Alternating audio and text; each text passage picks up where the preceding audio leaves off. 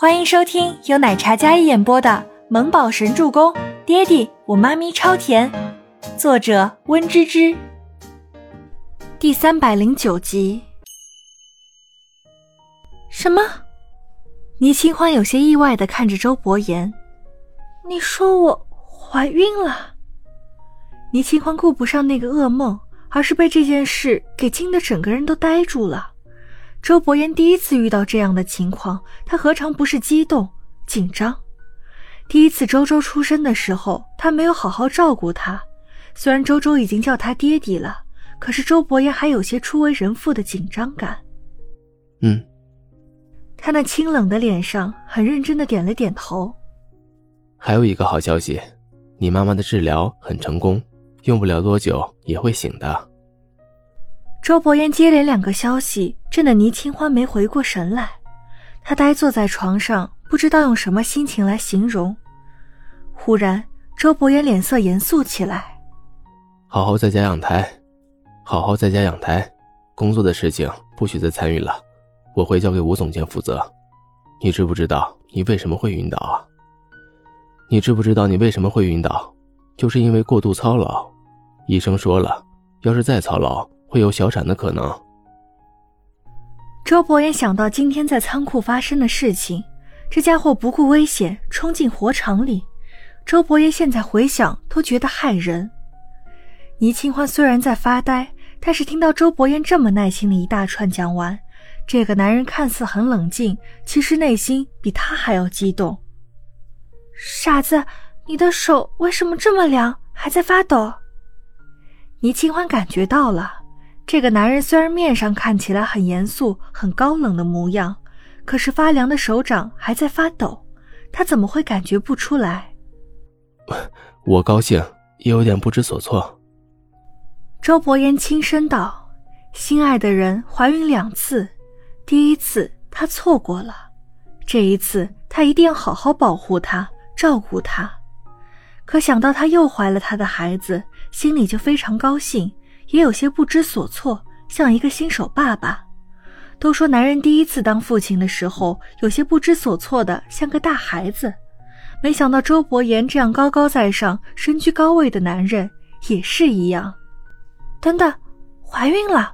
什么时候有的？倪清欢想到两人之间每次都有错失的，怎么可能会怀孕呢？且于周伯言表面君子做派，实则是个腹黑的性子。倪清欢感觉自己好像又被坑了，高兴之余，倪清欢整理好了自己的思绪。她不介意怀孕，但是这个关头，她可是刚工作呢，事业刚有起色呢。她皱着一张小脸看着周伯言，一副你老实交代的模样。医生说已有月余，我想可能是去法国的那段时间。周伯言那双幽深的黑眸陷入回忆。法国的时候不是有做错事吗？倪清欢小声说道，一张苍白的小脸，因为回忆起那些亲密无间的夜晚，他那张小脸却有些羞涩，微微泛红。周伯言抿唇，那张帅气冷峻的面容，此时有些小心翼翼的。有一晚上没忍住，半夜。周伯言声音压低，那深邃的眸子里。回忆起来满是炙热，倪清欢秀眉紧皱，他就知道，你个混蛋！倪清欢抡起小拳头砸在周伯言的胸口。嗯，但我没。闭嘴吧！她都怀孕了，还要说什么没弄在里面那种鬼话吗？周伯言听话的没有再说下去。一时间，夫妻俩坐在病床上，两人四目相对。倪清欢顺势又搂着周伯言的腰身，高兴归高兴，可倪清欢心里还有一抹忧愁。谢师傅的事情我在查，这里面不简单。你别太在意，这事儿跟你没关系。说话间，周伯言将怀里的小女人搂得更紧，他知道她担心什么，忧愁什么，哪怕他没有说出来，一个眼神他就能明白。说到这里，周伯言的眸光就不自觉地冷沉下来。如今他有身孕，他更加不会让他有半点意外。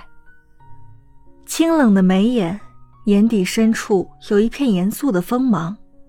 倪清欢靠在他的怀里，听着他强劲有力的心跳声，然后一手摸了摸肚子，很神奇，这里面又有了一条生命。